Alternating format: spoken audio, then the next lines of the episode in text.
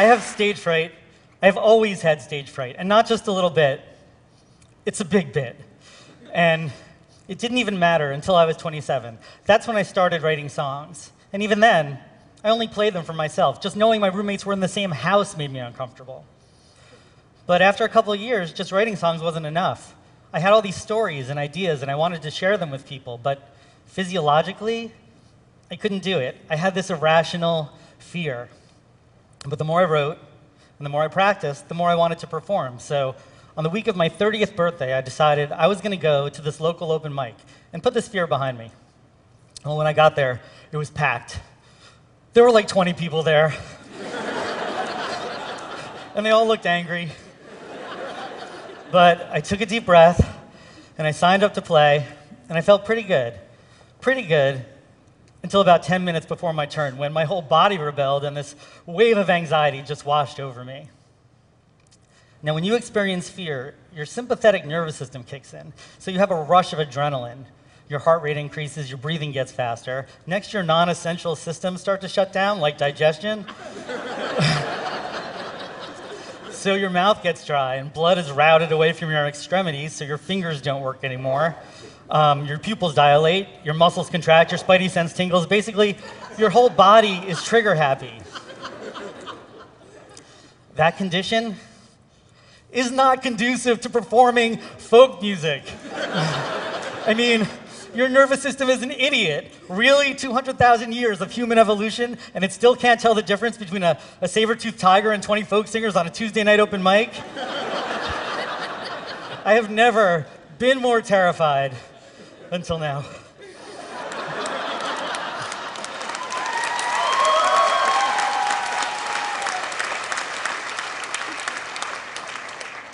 So then it was my turn, and somehow I get myself onto the stage, I start my song, I open my mouth to sing the first line, and this completely horrible vibrato, you know, when your voice wavers, comes streaming out. And this is not the good kind of vibrato like an opera singer has. This is my whole body just convulsing with fear. I mean, it's a nightmare. I'm embarrassed. The audience is clearly uncomfortable. They're focused on my discomfort. It was so bad. But that was my first real experience as a solo singer songwriter. And something good did happen. I had the tiniest little glimpse of that audience connection that I was hoping for. And I wanted more. But I knew I had to get past this nervousness. That night, I promised myself I would go back every week until I wasn't nervous anymore. And I did. I went back every single week. And sure enough, week after week, it didn't get any better. The same thing happened every week. I couldn't shake it. And that's when I had an epiphany. And I remember it really well because, because I don't have a lot of epiphanies. All I had to do was write a song that exploits my nervousness, that only seems authentic when I have stage fright. And the more nervous I was, the better the song would be. Easy. So, so I started writing a song about having stage fright. First, fessing up to the problem, the physical manifestations, how I would feel, how the listener might feel, and then accounting for things like my shaky voice, and uh, I knew I would be singing about a half octave higher than normal because I was nervous. By having a song that explained what was happening to me while it was happening, that gave the audience permission to think about it. They didn't have to feel bad for me because I was nervous. They could experience that with me, and we were all one big, happy, nervous, uncomfortable family. By thinking about my audience, by embracing and exploiting my problem, I was able to take something that was blocking my progress and turn it into something that was essential for my success. And having the stage fright song let me get past that biggest issue right in the beginning of a performance. And then I could move on and play the rest of my songs with just a little bit more ease.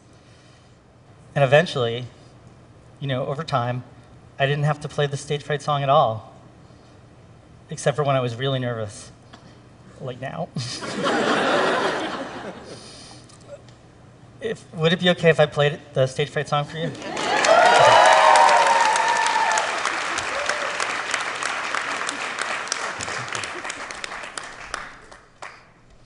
Can I have a sip of water?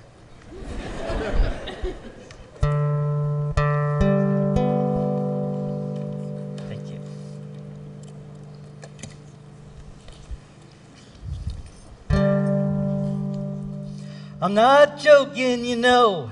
This stage fright is real. And if I'm up here trembling and singing, well, you'll know how I feel. And the mistake I'd be making.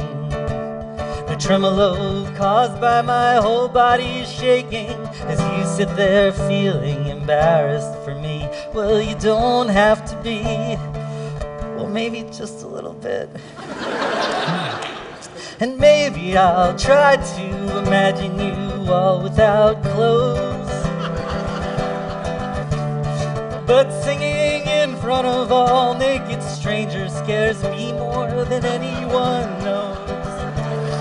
Not to discuss this at length, but my body image was never my strength.